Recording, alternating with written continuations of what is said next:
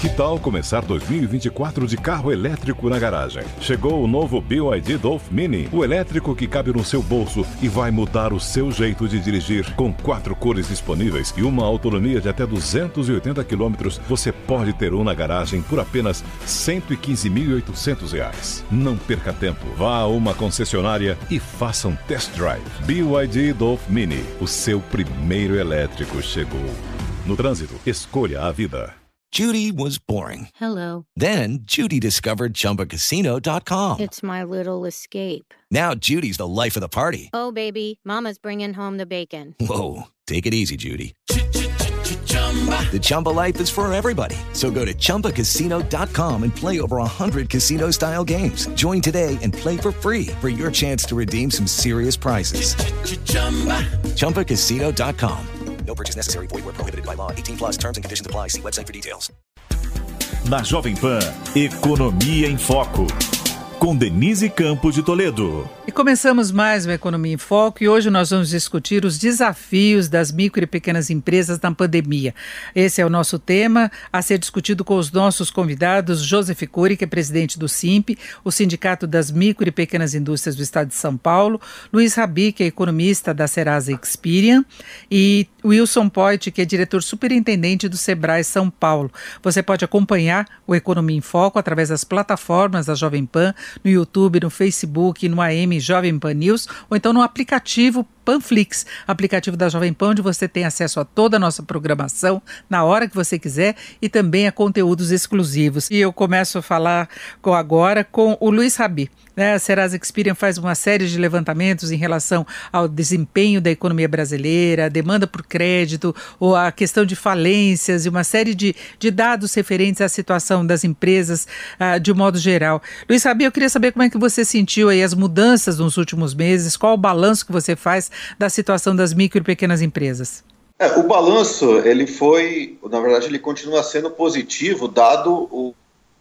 Nós estamos com problemas com a conexão do Luiz Sabi, não retomamos ainda. Eu passo a pergunta então para o Joseph Cury, que eu sei que não tem uma avaliação tão positiva aí, pelo menos no segmento industrial, não é, Joseph? Eu diria que, lamentavelmente, nossos números vão se confrontar agora. É, quando nós falamos de crédito, que creio que era o que o Rabi ia começar a falar, está é, sendo alardeado aos sete ventos que o Pronamp foi uma história de sucesso. 474 mil operações foram feitas, num total de 32 bilhões. Se você pegar todas as operações de crédito de todas as linhas do governo federal, PEAC, PESE, Pronamp, etc., nós falamos um total de 814 mil operações, num total de 136 bilhões. Isto representa menos de 12% do total das micro e pequenas empresas no Brasil, sem contar o MEI, sem contar as empresas que estão registradas em cartório. Ou seja, crédito na ponta, dinheiro para o micro e pequeno lamentavelmente apenas 14%, segundo a pesquisa Datafolha, chegou na ponta para a micro e pequena indústria. Se você quiser aprofundar um pouco mais crédito, 80% das empresas não tem nenhuma linha de crédito.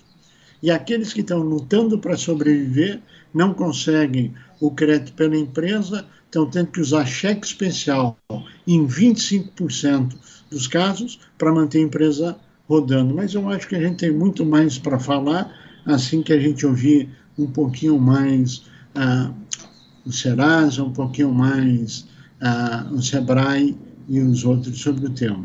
É, exatamente, o Wilson Poit já está com a gente e eu gostaria da avaliação exatamente em relação a isso.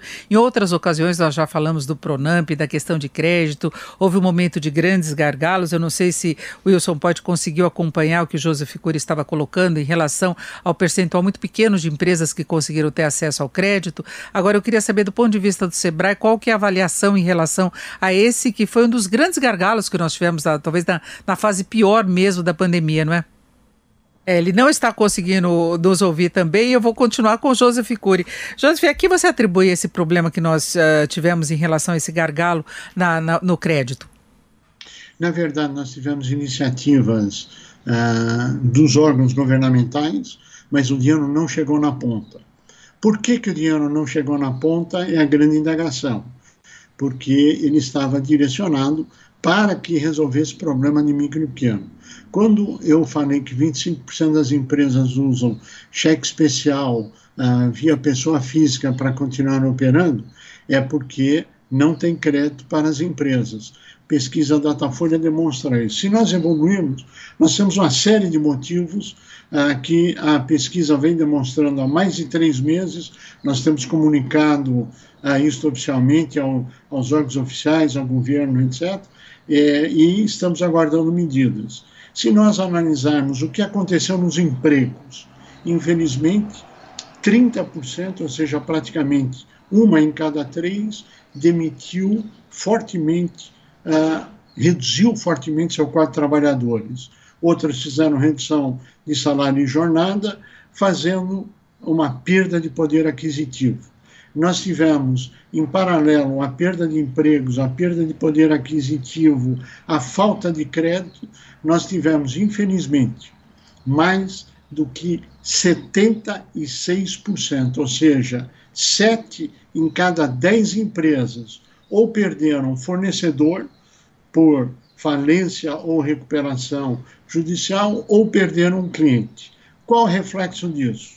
O que nós estamos apontando há três meses, hoje é a tônica no mercado: desabastecimento de produtos, elevação de preços em 90% dos casos, perda de poder aquisitivo e pedidos que vão ficando parados, que não conseguem ser atendidos, porque você não tem o insumo, você não tem a matéria-prima, e quando tem, praticamente com preços impraticáveis. Isto é o reflexo que a pandemia trouxe, isto é a política do crédito não chegar na ponta e a insolvência das empresas, o fechamento de empresas.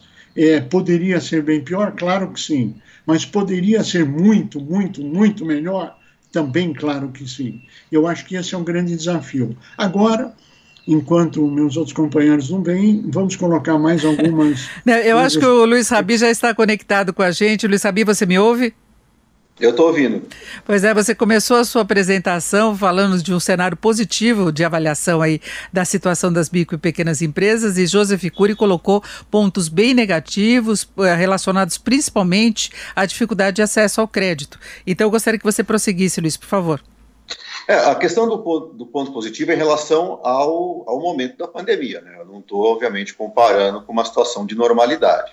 Né? Se nós olharmos né, no pico da pandemia, que foi o mês de abril, nós tínhamos, naquela época, 5,8 milhões de microempresas inadimplentes. Esse número já caiu para 5,4 agora em outubro, né, o último dado, ou seja, 413 mil microempresas que estavam inadimplentes em abril de 2020, com uh, as medidas que foram adotadas, principalmente pelo governo federal, de eh, redução de taxa de juros, né, o próprio, a própria injeção do auxílio emergencial que acabou é, re, é, fazendo, invertendo a trajetória de queda da economia e colocando a economia brasileira numa trajetória de recuperação, né, isso, de certa forma, tem impactado a atividade financeira é, e atividade produtiva é, das empresas brasileiras, né, o que tem permitido a redução dos níveis de inadimplência. Agora, uma coisa é a dinâmica, outra coisa é a fotografia. Né? A fotografia não é, não é boa, né? como foi justamente dito, ou seja, é, os, os, problemas que sempre atingiram as micro e pequenas empresas, é, de dificuldade de acesso a crédito, ou, ou, quando acessam a crédito a taxa de juros não é exatamente a mais adequada, né? isso, isso continua. Né? Agora, o que nós estamos vendo é que, em relação ao pior momento da pandemia, que foi o mês de abril, a situação hoje, né, é, falando hoje, quarto trimestre, né, da economia brasileira e das micro e pequenas empresas, é, é melhor, ou seja, é melhor do que, é, da, da, do que a situação que estava ali, que estavam né, no terceiro trimestre. Se a gente pegar, por exemplo, os dados divulgados pelo Banco Central, né, que eles dão, é, é, eles fazem um balanço né, naquele relatório mensal de crédito, né, que é divulgado mensalmente. Né, é, o ano passado, 37% do crédito é, da, para as pessoas jurídicas é, iam para as micro e pequenas empresas, né, isso em dezembro de 2019. Outubro né, deste ano, esse percentual já subiu para 41%. Né? Claro, os bancos ainda continuam preferindo financiar as médias e grandes empresas, mas a participação das micro e pequenas empresas eh, no mercado de crédito, ou seja, na carteira de crédito concedido pelos bancos, aumentou 4 pontos percentuais eh, de, de, de janeiro para cá. Né? Então, assim, apesar das dificuldades que sempre existiram e ainda vão continuar existindo, porque isso é um problema crônico eh, com relação aí a a questão da saúde financeira, da solvência, do acesso a crédito das micro e pequenas empresas, não dá para falar que hoje a situação é pior né, do que estávamos ali é, no, no, no, segundo trimestre. Bom, vamos retomar então o contato com o Wilson Point e eu gostaria a sua avaliação em relação a todo esse cenário das micro e pequenas empresas, o Sebrae que convive diretamente com os problemas, com os desafios né, e, e tentando inclusive equacionar boa parte desses desafios, né? Olha, falar que o ano de 2020 não foi nada fácil é nenhuma novidade.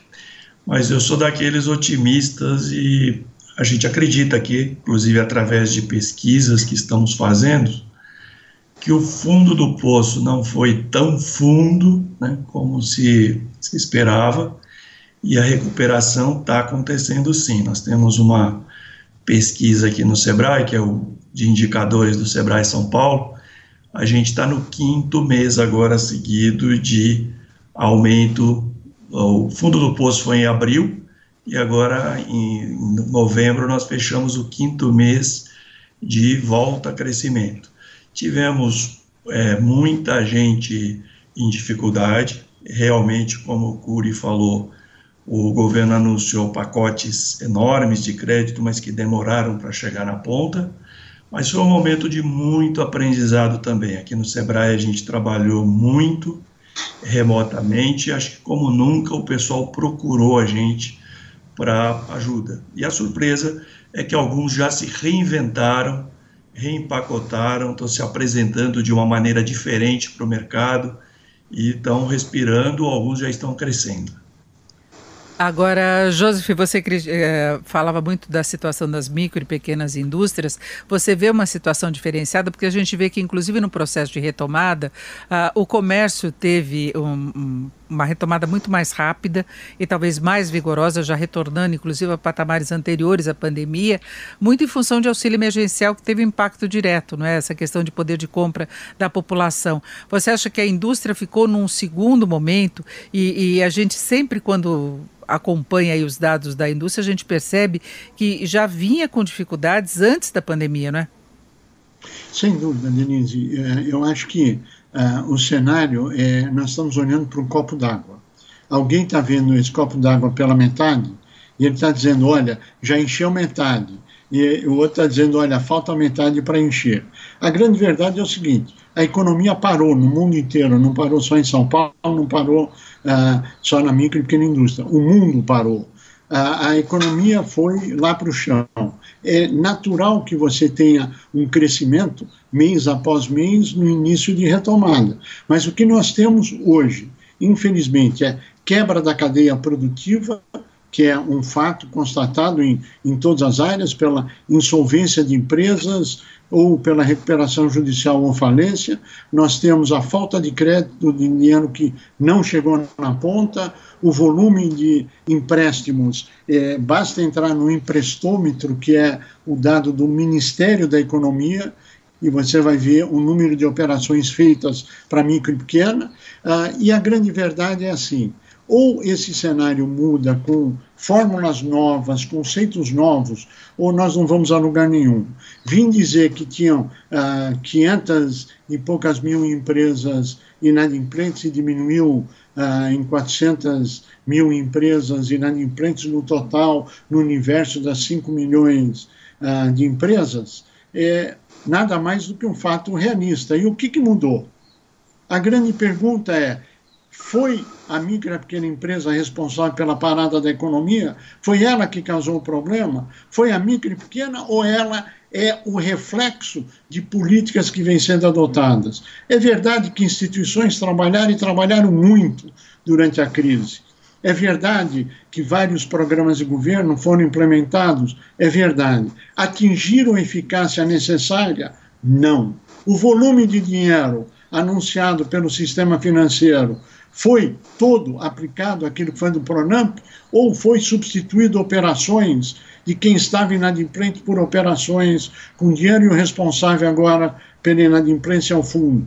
E tiveram bancos oficiais que fizeram isso e bancos privados. Então é assim, eu não estou aqui para achar culpados, mas nós não podemos tapar o sol com a peneira e dizer que a micro e a pequena empresa está bem. Nós temos hoje SIMP em todas as regiões do Brasil, Norte, Nordeste, Sul, Centro-Oeste, Sudeste, enfim.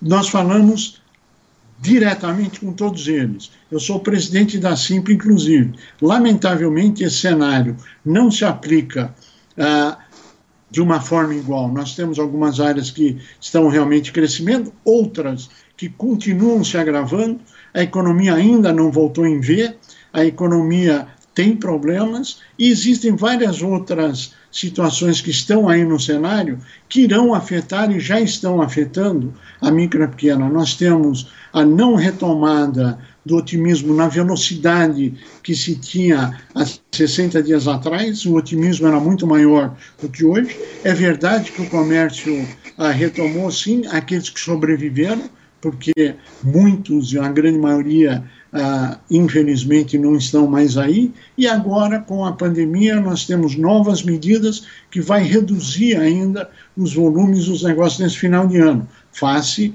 à segunda onda ah, da pandemia. Esperamos que a vacina possa ser a solução sem quando ela chegar. Agora, nós temos outras variáveis. A reforma tributária. Qual é a pressa do governo com a reforma tributária? Para aumentar a carga tributária? Para acabar com o simples? Qual é ah, o cenário ah, que nós queremos? Se está todo mundo discutindo, São Paulo vai aumentar imposto, Brasília vai aumentar o governo federal. Ora, tem a PEC 20, onde o substitutivo 20 na reforma tributária, que acaba com nota fiscal, acaba com burocracia, acaba com tudo. É um único imposto, 2,5% você compra, 2,5% você vende. 5% acaba tudo. Fim da burocracia, simplifica o processo, etc. Por que, que não se discute isso, não se põe em pauta? Está lá, é um projeto que foi apresentado pelo general Peternet, acaba com toda a burocracia e tudo. 5% vai ser sua carga total e acabam todos os impostos. E a divisão do dinheiro para município, estado e união vem automático. Todo mundo fala, nós queremos ajudar o micro e pequeno, nós queremos desburocratizar, nós queremos simplificar. Por que, que não põe essa, esse substitutivo 20 na discussão? Por que, que não vem à tona as reais medidas para isso? Por que, que não se segue o, o modelo dos outros países, onde o dinheiro dado pelo governo federal foi direto para a conta das empresas? Por que, que no Brasil nós tivemos esses outros caminhos? Agora, eu reconheço e acho legítimo o sistema financeiro vir a dizer: eu não quero te emprestar dinheiro. É um direito deles, ele pode fazer isso, é legítimo. Agora, o que não pode é dizer que está tudo resolvido, que está tudo indo muito bem, quando na verdade não está. Perfeito. Eu, eu repasso para o Wilson Pote, porque o Joseph destacou vários pontos relacionados diretamente às empresas, a essas dificuldades, e, e eu queria, pela, até pelo SEBRAE, como você avalia essa situação? Olha, eu concordo com o Cury em vários pontos, mas eu tenho uma visão é, mais, um pouco mais otimista. Acho que os pequenos empreendedores sempre passaram muito apertado né, no Brasil, e essa crise foi um momento também de muita capacitação. A gente aqui no Sebrae, a gente triplicou a quantidade de consultorias à distância. Nós passamos a trabalhar de casa, agora já retornamos em parte. E os cursos, né? É, muita gente que não conhecia, muita gente conhece o Sebrae, muita gente dá um feedback positivo, mas pouca, é, pouca gente usava, aumentou muito mais. Os cursos são totalmente gratuitos e só no ensino à distância nós tivemos um crescimento de quase que triplicou, né? Mais de 150%. O pessoal liga para o Sebrae, o pessoal entra em contato conosco, o pessoal foi se virando. O que a gente nota aqui é que um em cada quatro donos de pequenos negócios nessa pandemia, ele implementou alguma inovação desde o início da crise isso medido pelo SEBRAE, segundo as nossas pesquisas, e eles, de alguma maneira, estão faturando até mais do que antes, porque deram um jeito, quer dizer, entenderam que mudou o hábito, que o consumidor tem um novo hábito, e eles reempacotaram os seus produtos. Esses empresários que, que eu estou dizendo aí, mais um quarto deles que fizeram isso, eles têm mais presença nos segmentos que sofreram da pandemia, por exemplo, alimentação, nós tivemos quase 60% de inovação, academias, a indústria alimentícia, indústria da moda, o pessoal se virou. Quem inovou teve o melhor resultado na recuperação do faturamento, enquanto as micro é, pequenas empresas que inovaram é, tiveram esse crescimento, as demais a gente viu aí o fundo do poço em abril e agora uma retomada pequena. Empresas que não inovaram, então, tiveram uma queda bastante grande. O crédito começa a chegar, não na velocidade que precisava. A gente tem muito problema na ponta. É, imagine você, Denise, que as pessoas que tinham dificuldade para ir até o banco, para conseguir um financiamento de forma presencial mesmo, se apresentar, né, de preencher os, os requisitos mínimos. Imagine agora a distância, como isso foi difícil, né, num país, como foi dito aí, com tanta burocracia, em que mesmo no meio da pandemia ainda tinha alguns bancos querendo avalista e que fosse o casal até o cartório presencialmente. Felizmente, alguns desses pontos a pandemia ajudou a superar. O Sebrae mesmo tem a gente está trabalhando muito assessorando o sistema financeiro naquilo que eu acredito muito que é o microcrédito orientado. Então a gente faz a orientação e a gente está vendo aí através de fintechs agora ou através de maquininhas o crédito chegando muito mais rápido e sem tanta burocracia. Acho que os grandes fantasmas que a gente tinha nesse final de ano, que seria a gente falava muito no cenário externo de eleições americanas, né? E aqui dentro do Brasil, a questão da vacina, acho que são tantas notícias estes dias de que vacinas em vários lugares do mundo, né, desde aqui do estado de São Paulo, mas em outros lugares começam a ser aplicadas e começam a ter resultado positivo, eu fico bastante otimista que em 2021 as pequenas empresas vão ter uma grande recuperação, está todo mundo com vontade de fazer negócio, de sair para frente, o crédito chegar. Então, estou otimista que 2021 começa bem. É, e Luiz Sabi, você acompanha, né, através do Serasa Experian, toda a evolução aí das, das micro e pequenas empresas já há bastante tempo, e a gente está colocando aqui no, no debate várias questões que são, de fato, barreiras para um desempenho melhor, não apenas das micro e pequenas empresas, mas de toda a economia, excesso de burocracia, a questão de atraso na reforma tributária, dependendo das condições em que se colocará a reforma tributária, ela pode atrapalhar alguns segmentos. Eu queria a sua análise. É, esse ano 2020, a, a pandemia de fato acabou atrasando algumas pautas importantes no Congresso, né, principalmente no tocante à reforma tributária e à reforma administrativa.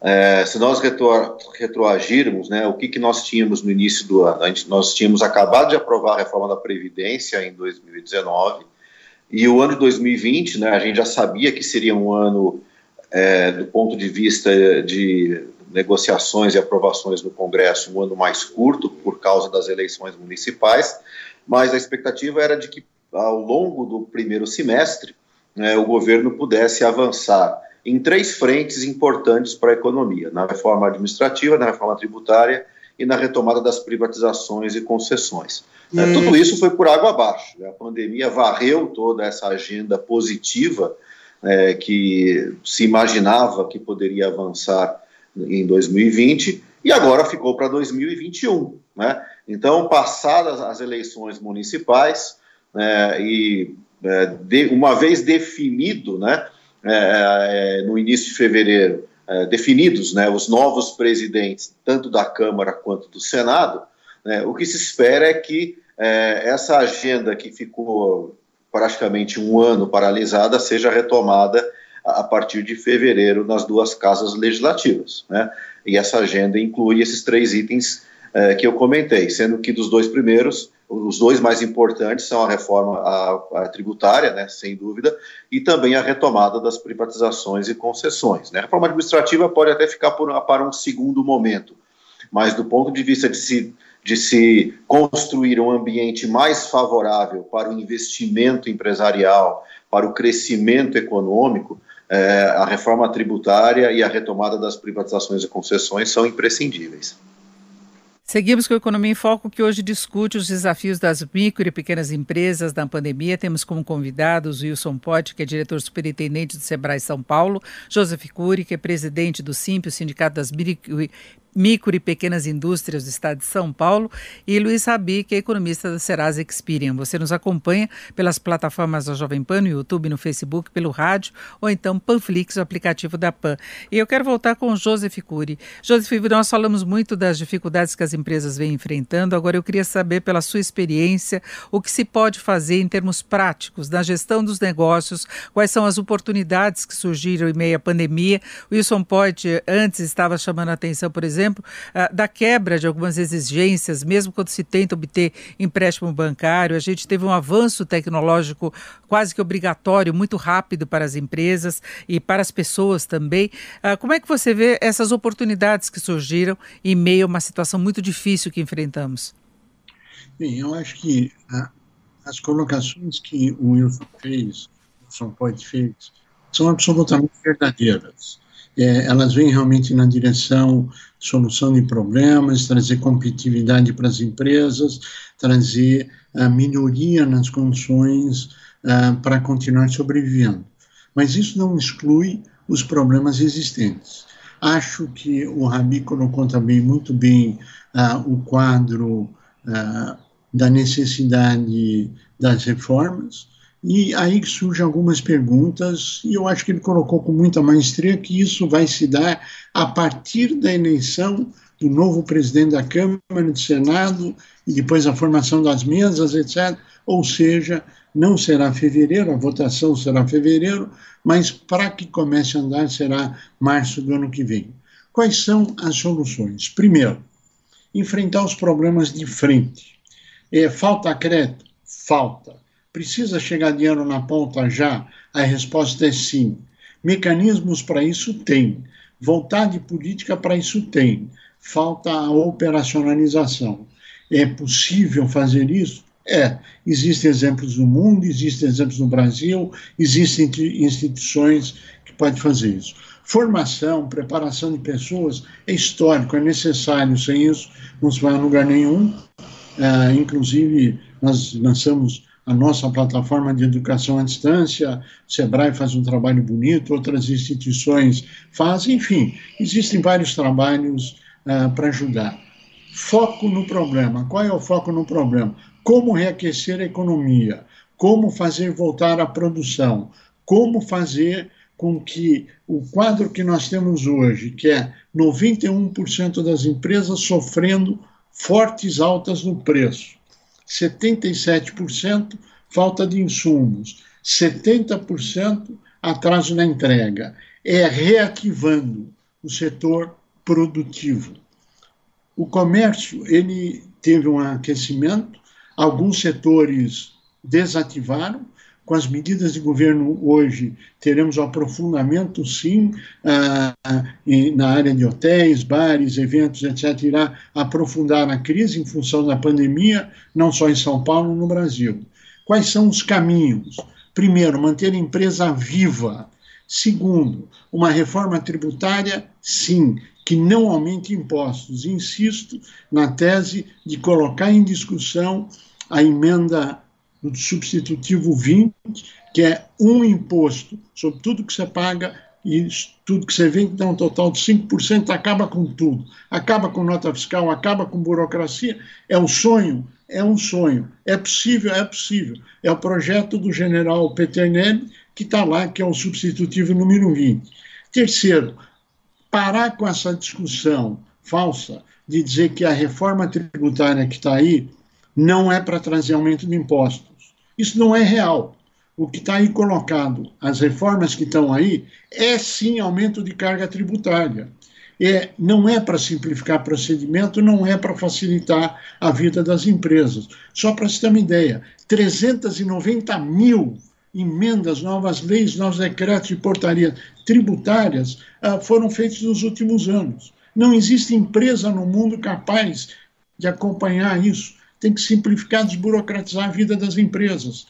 Então, uma reforma tributária que reduza efetivamente burocracia, reduza carga tributária, incentive a empresa. E, por último, o tripé, que hoje se discute firmemente nos Estados Unidos, que é a mudança do enfoque tradicional da macroeconomia, que é, ah, eu não posso ah, gastar mais do que o arrecado, etc.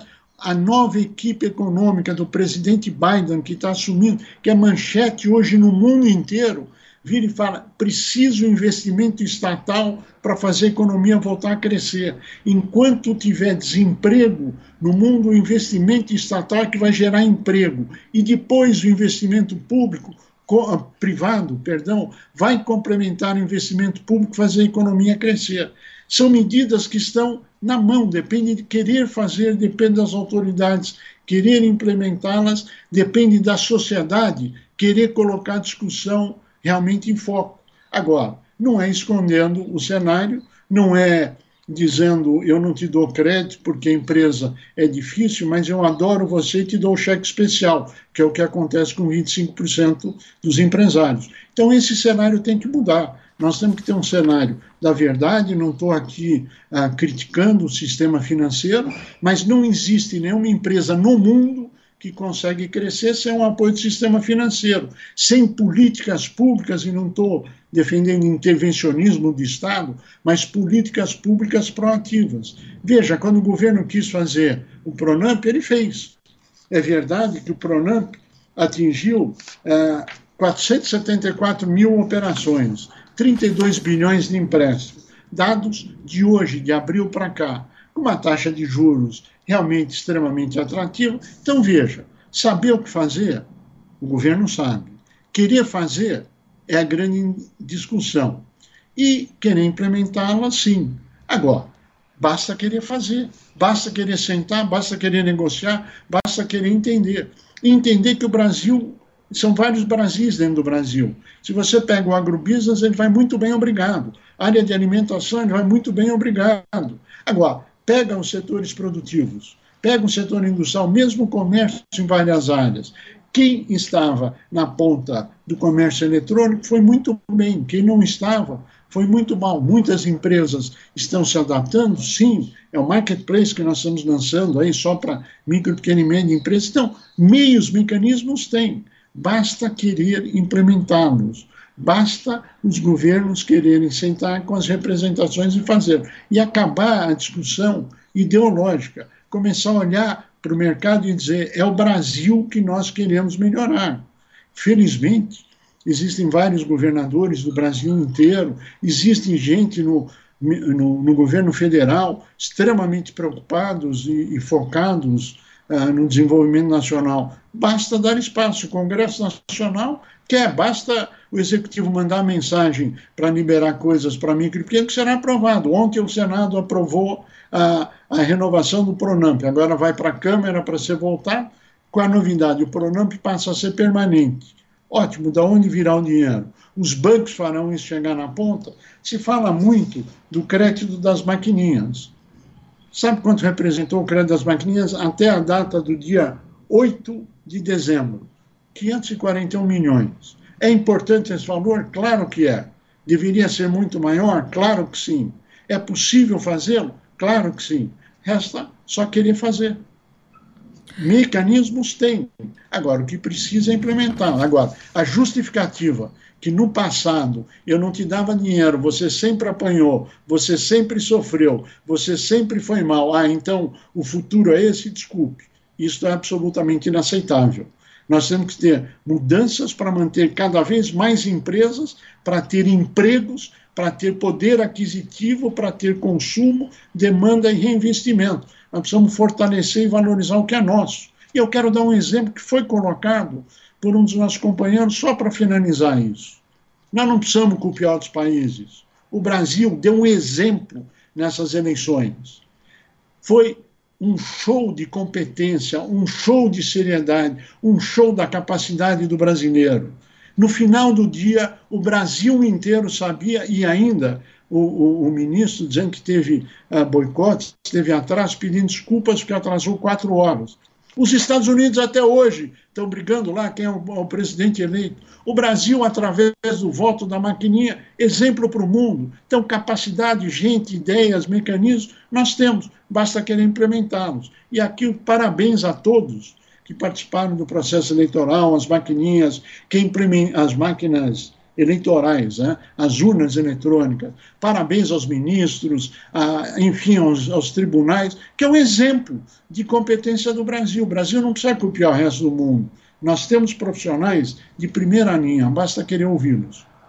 Perfeito. Agora eu queria saber do Wilson Porte, pelo menos sua análise em relação aos pontos colocados pelo Joseph, inclusive essa possibilidade de prorrogação do Pronamp, se você acha que, que fará diferença no próximo ano para as micro e pequenas empresas, como é que você vê a, a, a liberação de recursos nessa última etapa, não é? E, e as estratégias mesmo que, a, que as empresas podem adotar para conseguir sair de uma situação que ainda pode estar difícil, e nós temos agora a renovação em vários estados, não é apenas a questão de São Paulo, Paulo de medidas restritivas. Então, alguns setores que começavam a respirar melhor vão sofrer de novo as consequências de limitações de horário, de, de frequência do público. Então, está colocado aí mais um desafio, não é, Poit? Mais um desafio, Denise. Sem dúvida, a prorrogação do Pronamp vai ajudar bastante. Eu acredito que ela vai acontecer, ela é extremamente necessária, como disse o Cury, para que a gente ande bem no ano que vem. Eu gostaria de focar um pouquinho aqui na solução, né? Porque dos nossos ouvintes tem muitos empreendedores também, porque a gente é, realmente, como disse o Cury, a gente tem que estar sempre procurando uma melhoria, temos que pleitear junto ao governo tudo isso, mas tem momento em que a gente tem que falar, bom, mas tenho que estar vivo, né? Tenho que ficar vivo, então tem que focar na solução e não no problema. A gente aqui do Sebrae vê alguns empreendedores que diante de todas as dificuldades, fazem uma lista de coisas e partem para cima para superar as expectativas. Né? Você me perguntou, Denise, das estratégias. É, e tem muito mais gente empreendendo, tá? Antes de falar disso, acho que a crise, é, vocês acompanharam aí, mas a gente tinha no início da pandemia é, 9 milhões e meio, um pouco mais de microempreendedores individuais no Brasil, e esse número aumentou. Nós chegamos agora em 11 milhões, 1 milhão e 800 mil, 1 milhão e 800 mil microempreendedores a mais só em 2020. Isso é o desemprego, né? Na falta do emprego, pessoas criando o próprio emprego e se virando, procurando, falta recolocação no trabalho. Agora pode. Então, é... o microempreendedorismo acabou virando a porta de entrada. É, deixa eu te interromper em relação a isso, pode, porque a, a gente vê milhões de pessoas se jogando no empreendedorismo, muitas vezes por não conseguir um espaço no mercado de trabalho.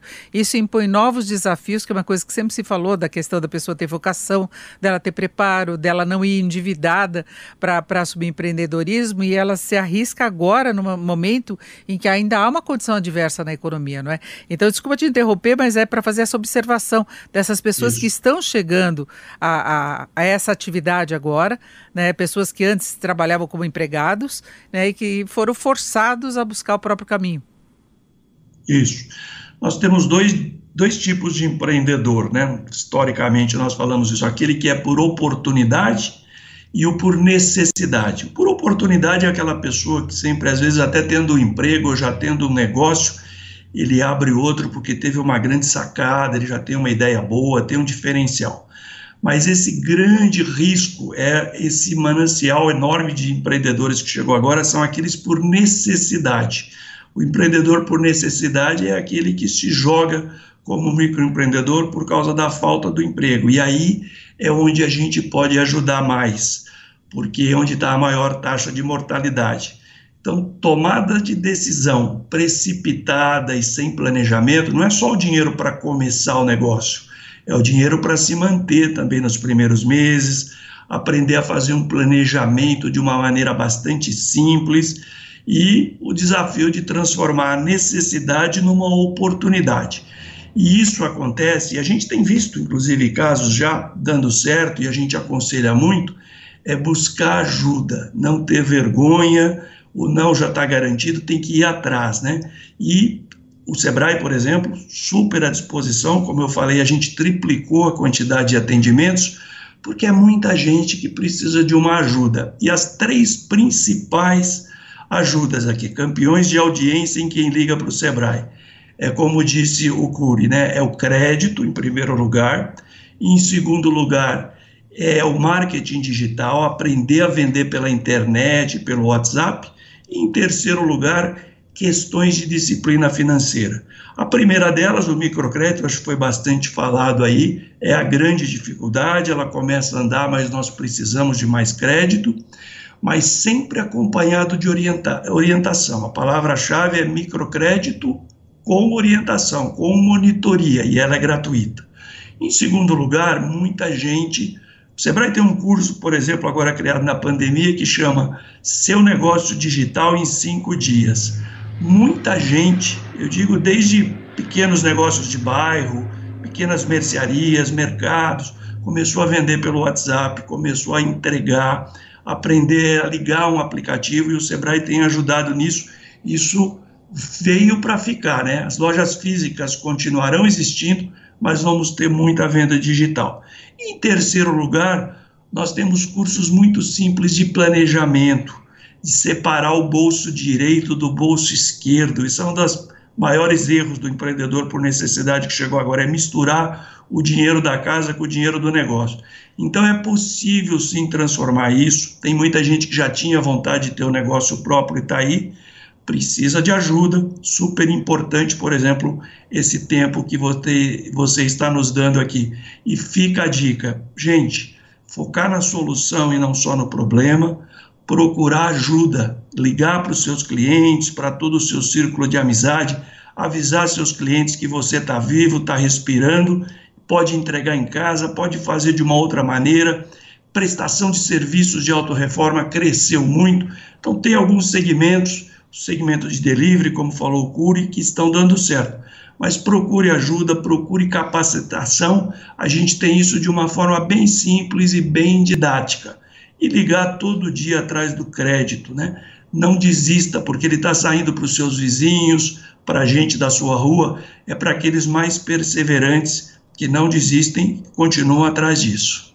É, eu tenho aqui até o internauta cobrando aqui que se aumente o limite de faturamento anual do MEI, que é exatamente isso, é o microempreendedor individual, né, que muitas vezes tem uma restrição, ele tem que mudar de categoria e a tributação muda, todas as condições, mas fica o registro, é isso, são as pessoas que passam a trabalhar como empreendedores. Agora, Luiz Rabi, do ponto de vista macroeconômico, o que você acha que as pessoas podem esperar no próximo ano? Porque o andamento geral da economia depende muito das empresas. Claro que as empresas reagindo e contratando, elas ajudam ajudam nesse desempenho melhor. Mas o que se pode esperar na sua visão? Sim, só antes de entrar na questão macroeconômica, é, é importante é, falar o seguinte: é, esse levantamento do empreendedorismo, nós temos isso mensalmente, e hoje no Brasil são 320 mil novas empresas, quase 300 mil por mês que são abertas. Dá um número aí da casa de mais, pouco mais de 3 milhões é, de novos empreendedores, 80%, 85% desses aí são microempreendedores individuais.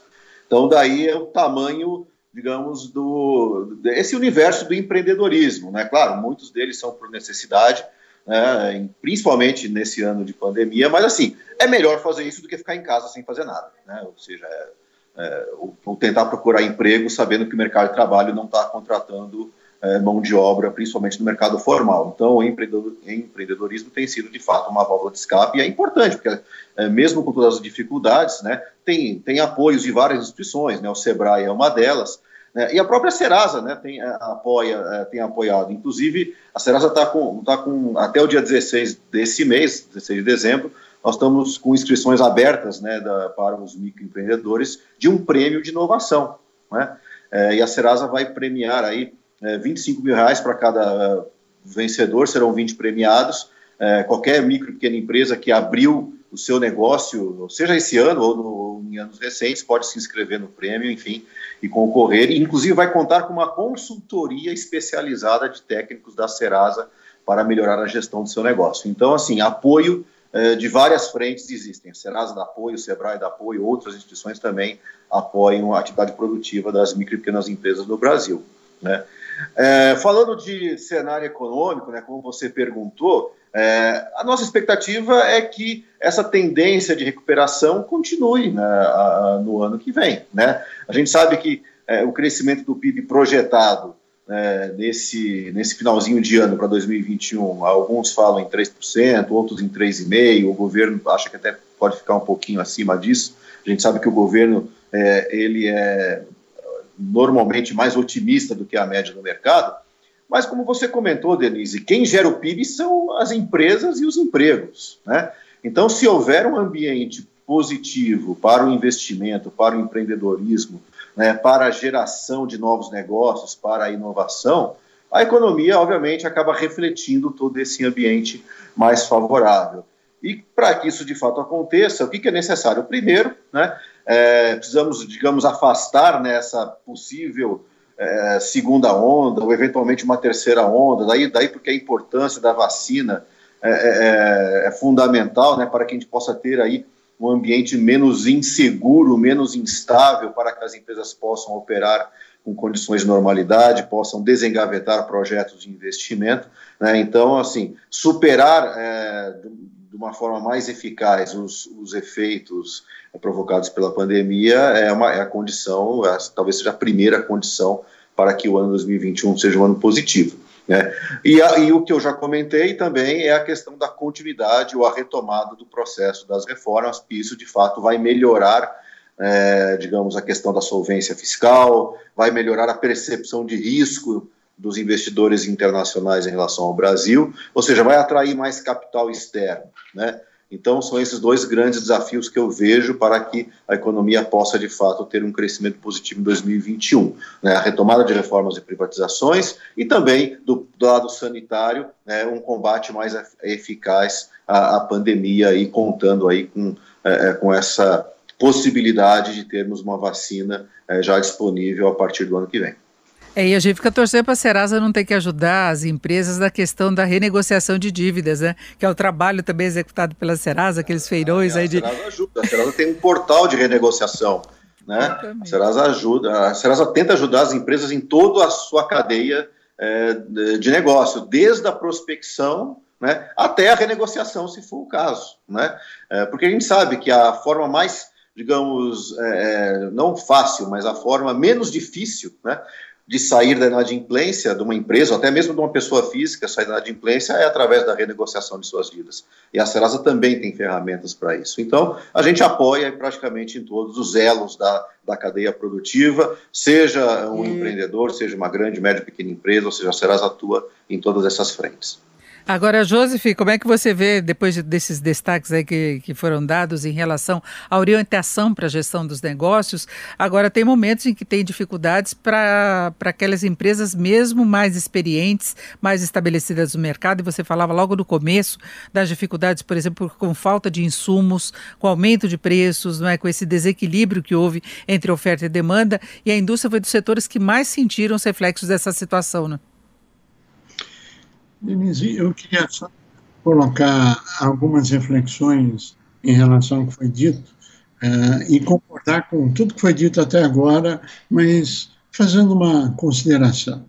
Primeiro, todas as empresas que fecharam ainda não deram baixa na junta comercial. Por quê? Porque esse é o último ato que ela pratica. Ela primeiro vai tentar resolver os seus problemas, demite os funcionários, resolve os problemas dos fornecedores, baixa as portas e o último do último é o encerramento da sua atividade com a baixa na junta comercial. Existem mecanismos onde você pode dar baixa no mesmo instante. Basta assinar um termo lá dizendo que você se responsabiliza por tudo e responde com seus bens pessoais e você fecha a empresa instantaneamente. Só que daqui a 19 anos, 29 dias e meio, bate na tua porta alguém dizendo que você deve X reais de um determinado imposto, que você não declarou, você não tem mais a empresa, não tem os documentos, não tem como se defender, e você responde por seus bens pessoais. Então ele demora cinco, seis meses, um ano para dar baixa. O número de aberturas é absolutamente irreal. O saldo positivo de empresas, eu quero aguardar um pouquinho para dizer que estamos numa fase de crescimento. E eu acho que a grande chave uh, de toda a questão é a seguinte: sobreviva. Faça a conta e sobreviva. Passe esse final de ano, passe até março do ano que vem. Uh, teremos medidas, sim, governamentais para tentar ajudar. A macroeconomia é fundamental.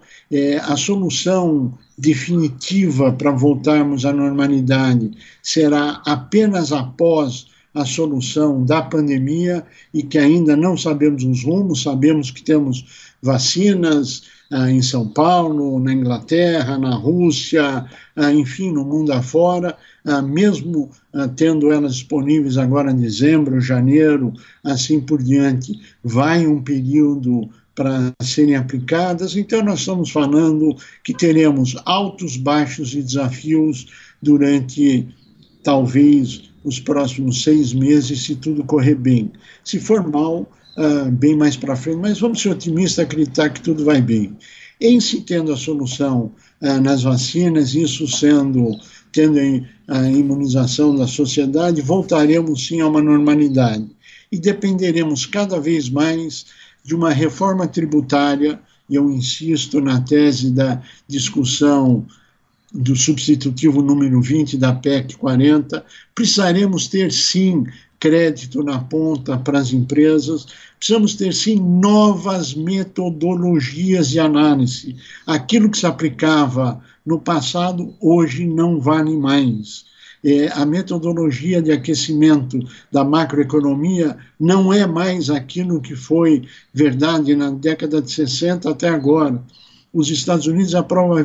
Teve a discussão esta semana, saiu um novo relatório dos maiores especialistas da Universidade de Princeton e, e, e Oxford e, e Harvard, demonstrando a necessidade do investimento público na retomada dos recursos, apesar da crise, apesar da pandemia, apesar sendo como único caminho.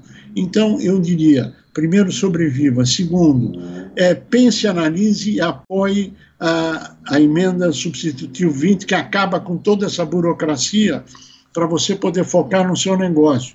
E o seu contador, o seu contabilista, ele vai te ajudar a levantar custos, a verificar a gestão da empresa, a fazer você ganhar dinheiro, gerar emprego e pagar impostos, e não ficar preenchendo papel para atender o fisco. Acaba com o passivo tributário, enfim, metodologias para desamarrar o empresário. O empresário precisa estar voltado naquilo que ele sabe fazer, que é produzir, gerar riqueza, distribuir a renda, criar emprego, fazer o país crescer. Parem de atrapalhar, solte o empresário, alavanque como? Com medidas que vêm sendo feitas, com cursos, com renegociação de dívida, com políticas governamentais, etc. Dá para fazer, basta querer fazer. Então, a vontade existe. Felizmente, essa semana que passou, as grandes empresas que representam uma somatória de 1 trilhão e 300 bilhões ah, chegaram a um consenso. Em 83% dos casos, é para ajudar e alavancar a micro, pequena e média empresa. Isso as megacorporações do Brasil. Ou seja, novos caminhos, novas políticas. Ah, o Serasa está aí homenageando 20 pessoas com inovação, ótimo, parabéns. Agora, nós precisamos políticas macroeconômicas para copiar isso que o Serasa está fazendo, para ser republicano, para atingir a sociedade como um todo. Essa reforma Perfeito, tributária José. tira as amarras. É, é querer trabalhar e trabalhar em prol do Brasil e não em prol de nichos. Desculpe se eu me alonguei, quero agradecer, é um prazer estar com você, Wilson, um prazer estar com você, Rabi, e o prazer, Denise, de estar com você e seus ouvintes, telespectadores também. É, eu que agradeço a sua participação. Antes de encerrarmos, eu queria que muito rapidamente o Luiz Rabi, depois o Wilson Poit, desse para a gente o canal para as pessoas terem acesso a essa ajuda que é oferecida pela Serasa e também pelo Sebrae para o empreendedor. Por favor, primeiro, Luiz Rabi.